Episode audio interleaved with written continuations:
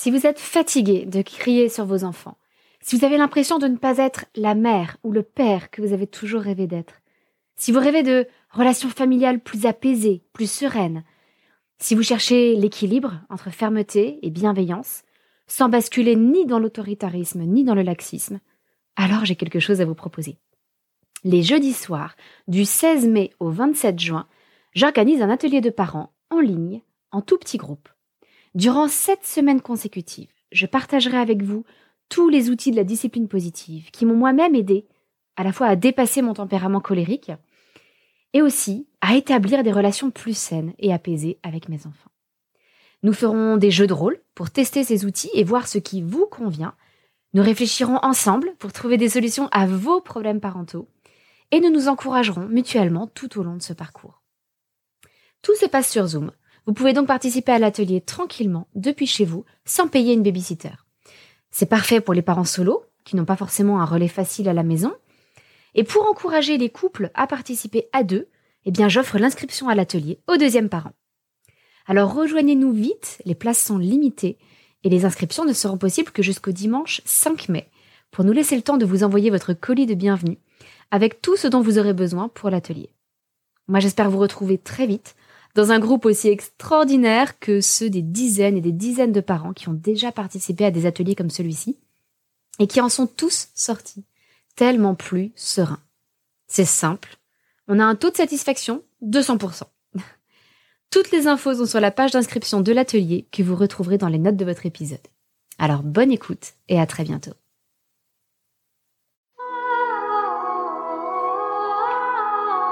Bienvenue sur le podcast des Montessori 7, Montessori à la maison. Je suis Anne-Laure Schneider, formatrice Montessori et maman de 5 enfants instruits en famille. Ma mission, c'est d'aider les parents, les assistantes maternelles, bref, tous ceux que dans notre communauté nous appelons des sourissettes, à mettre en pratique la philosophie Montessori chez eux, avec leurs enfants ou les enfants qu'ils gardent. Dans ce podcast, nous parlerons donc de pédagogie Montessori, mais aussi de discipline positive, d'instruction en famille, ce que l'on appelle aussi l'école à la maison, de co-schooling et de bien d'autres choses encore. Ah, Disneyland.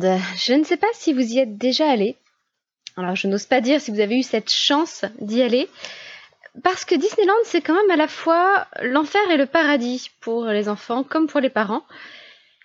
Si on y réfléchit bien, et c'est ce que j'écrivais aujourd'hui dans le mail que j'ai envoyé aux membres de notre communauté, le terrier des Montessori 7, une journée à Disneyland, c'est quand même 8 heures de queue pour à peu près 15 minutes de temps d'attraction, non? Les files d'attente nous annoncent sans aucun scrupule qu'il y en a pour une heure, une heure et quart, deux heures, deux heures et demie d'attente. Et malgré tout, on en redemande encore. Et je ne sais pas combien, des, dizaines de milliers, des centaines de milliers de personnes, peut-être plus, vont chaque année à Disneyland Paris pour faire la queue. Eh bien, je connais leur secret. je sais pourquoi ça fonctionne et pourquoi, malgré tout, Disneyland Paris laisse un souvenir inoubliable aux enfants qui y vont. Alors, je vais vous expliquer pourquoi dans 30 secondes, mais je voulais juste avant euh, profiter de cette occasion pour remercier euh, Astrid Caudron qui a laissé ce très gentil message sur Apple Podcast. Elle écrit Merci Anne-Laure pour tout ce que vous partagez. Je suivais déjà votre blog et à présent je découvre avec plaisir vos podcasts. Je cours, cuisine ou replie le linge en vous écoutant. Et merci pour le concours que vous organisez également. Je croise les doigts pour découvrir ces jeux avec mes enfants. En effet, pour le lancement du podcast, j'ai lancé un concours.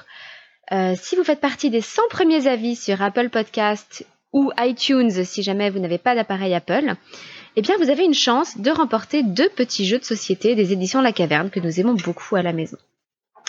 Alors l'orage commence à tomber, j'espère que ça ne perturbera pas le son de ce podcast. Euh, parfois, je pense que vous entendez peut-être le son des oiseaux derrière moi. Eh bien, ce soir, ce sera plutôt le son de la pluie. J'en reviens donc à Disneyland Paris. Comment se fait-il que nous oublions les heures d'attente et que ce que nous retenions de Disneyland Paris, ce soit avant tout euh, les moments exaltants dans les attractions qui font peur, comme le train de la mine ou euh, cette attraction qui reprend un peu Indiana Jones, c'est le euh, et le c'est quoi Indiana Jones c'est le temple maudit, Indiana Jones c'est le temple perdu, je ne sais même plus. Ou alors l'émerveillement, l'émerveillement dans les attractions comme Buzz, euh, comme Toy Story avec Buzz l'éclair, ou lorsqu'on fait un petit voyage en bateau volant dans le monde de Peter Pan. Pourquoi est-ce qu'on ne retient que ça? Eh bien en fait, c'est tout simplement parce que notre cerveau est totalement incapable de retenir tout ce qui nous arrive dans la journée. Vous imaginez bien que l'on ne pourrait pas retenir ce qui se passe à chaque seconde, de chaque minute, de chaque heure, de chaque journée. On imploserait tout simplement. Notre cerveau n'a pas la capacité de tout retenir. Il doit faire un tri. Alors, suivant quels critères? Eh bien, c'est très simple. Il y a un certain nombre d'études qui ont été faites pour essayer de comprendre comment le cerveau s'est fabriqué des souvenirs. Et en fait, le cerveau prend en compte deux choses.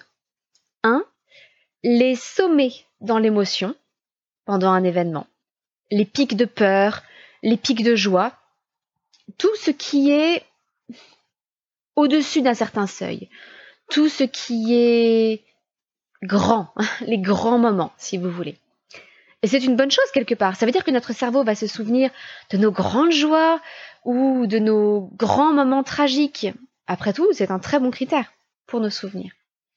Et l'autre critère qui peut paraître un petit peu plus, peut-être un peu plus étrange, c'est que notre cerveau retient avant tout les derniers moments d'un événement. Comment est-ce que cet événement s'est terminé? Par exemple, euh, ce que le cerveau va retenir en priorité d'un séjour de vacances, ça va être ce qui se passe le dernier jour, les dernières heures avant de partir. Ce, que le cerveau retient d'une journée passée à Disneyland, ce sera le moment du retour, la, la toute fin, la dernière attraction que l'on aura faite. Du coup, c'est très logique que l'on aime Disneyland. Parce que l'attente dans la queue à l'entrée de l'attraction, ça n'est pas un moment exaltant, ça n'est pas un moment plein d'émotions. C'est un moment plat, lent, dans lequel il ne se passe pas grand-chose. Alors parfois on passe des bons moments avec des amis ou en famille, mais, mais l'attente en elle-même, nous l'oublions. Notre cerveau l'oublie, ça n'est pas un grand moment et ça n'est pas à la fin. Donc aucune raison d'y penser. En revanche, les deux minutes que dure l'attraction, une attraction remplie d'adrénaline, avec beaucoup d'excitation, ou alors une attraction qui nous émerveille, qui nous enchante, eh bien ça, notre cerveau s'en souvient pour les deux raisons que j'ai citées. Non seulement elles sont fortes et riches en émotions, mais en plus elles se trouvent à la fin. C'est ainsi que notre cerveau se forge une image totalement faussée et incomplète de notre journée à Disneyland.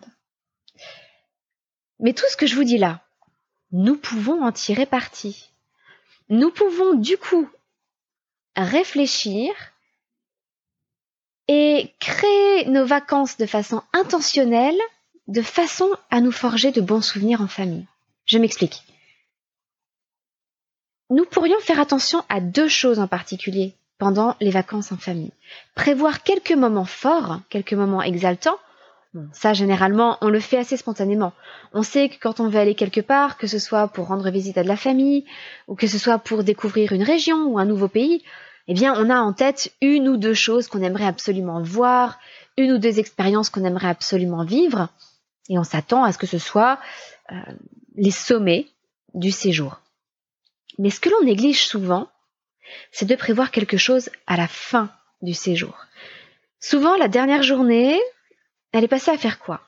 À ranger, à faire les valises, à faire le ménage si vous étiez dans une location de vacances, un mobilhome ou je ne sais pas. Et puis le trajet du retour.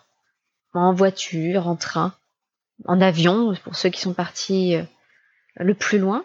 Ça n'a rien de très exaltant tout ça. Il n'empêche que ça fait partie des derniers souvenirs et donc des choses que notre cerveau va conserver de ce séjour.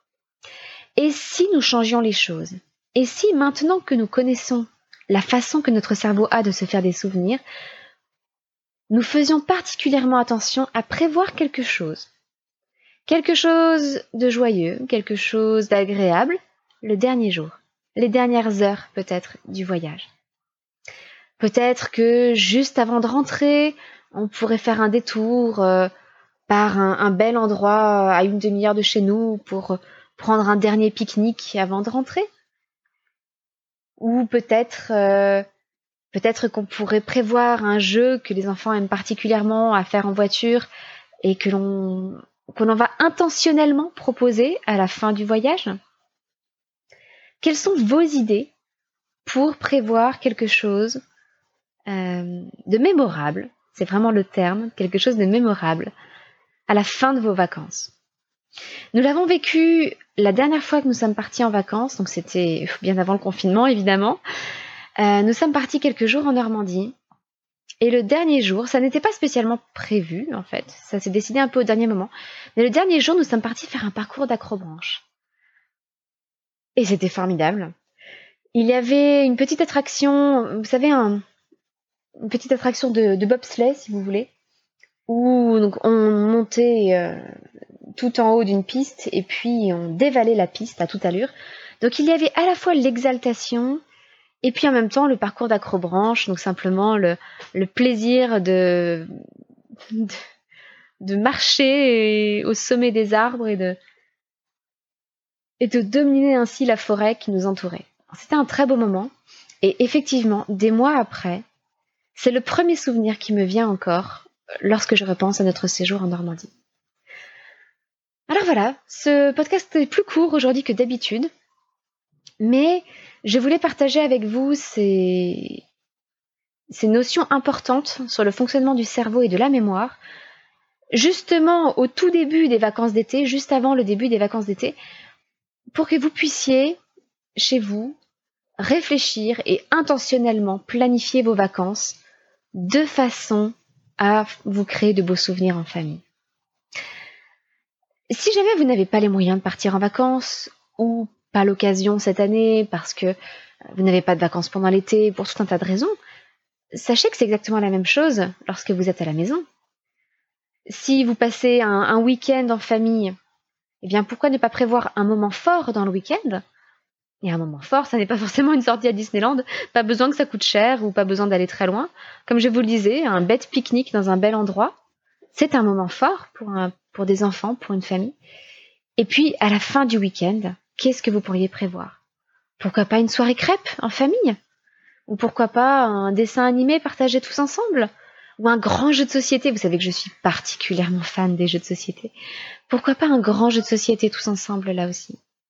Voilà, et si on soignait non seulement les moments forts, ce que généralement on n'oublie pas de faire, mais aussi et surtout la fin de nos journées de sortie en famille, la fin de nos week-ends, la fin de nos vacances. Alors c'est tout pour aujourd'hui. J'en profite simplement pour vous rappeler que les inscriptions à ma formation langage, lire et écrire avec la pédagogie Montessori, euh, seront closes le 10 juillet à minuit. C'est un vendredi, le vendredi 10 juillet je vais le répéter un petit peu à la fin de chaque podcast, simplement pour que les personnes concernées n'oublient pas. Donc, si vous êtes intéressé, inscrivez-vous avant cette date, car ensuite la formation va fermer pendant plusieurs mois et je ne peux pas vous dire encore quand elle va rouvrir. Donc, ne laissez pas passer votre chance. C'est une formation, à ma connaissance, unique au monde, où vous pouvez vraiment suivre un enfant qui apprend à lire et à écrire avec la pédagogie Montessori et où vous pouvez voir les présentations dans des conditions réelles. C'est-à-dire avec mon fils qui se met à faire du yoga au milieu d'une présentation, ou, euh, qui essaie de perforer la table avec euh, le poinçon que je lui ai proposé pour faire du poinçonnage. Donc vraiment des conditions réelles. Et je pense que c'est beaucoup plus formateur que euh, de voir un adulte faire semblant de présenter à un autre adulte. En tout cas, le lien est dans la description de ce podcast. Je vous souhaite pour ma part de bonnes vacances si vous avez la chance de partir. Et sinon, tout simplement, une très bonne journée et une très bonne semaine. Je vous dis à très bientôt, votre petite sourisette, Anne-Laure.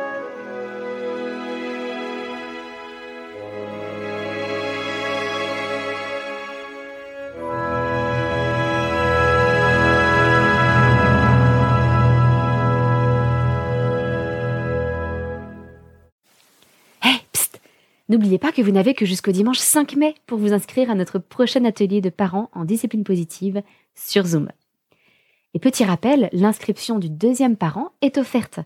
Donc si vous voulez prendre du temps en couple, à la fois pour vous et pour votre famille, eh bien c'est l'occasion ou jamais. Vous pourrez suivre tous les ateliers de chez vous sans même avoir à prendre une babysitter. Mais bien entendu, si vous êtes parent solo, vous êtes tout autant le bienvenu.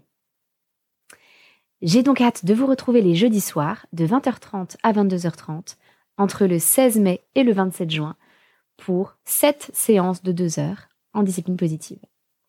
Toutes les informations sont disponibles sur le lien d'inscription que vous retrouverez dans les notes de votre épisode. À très bientôt!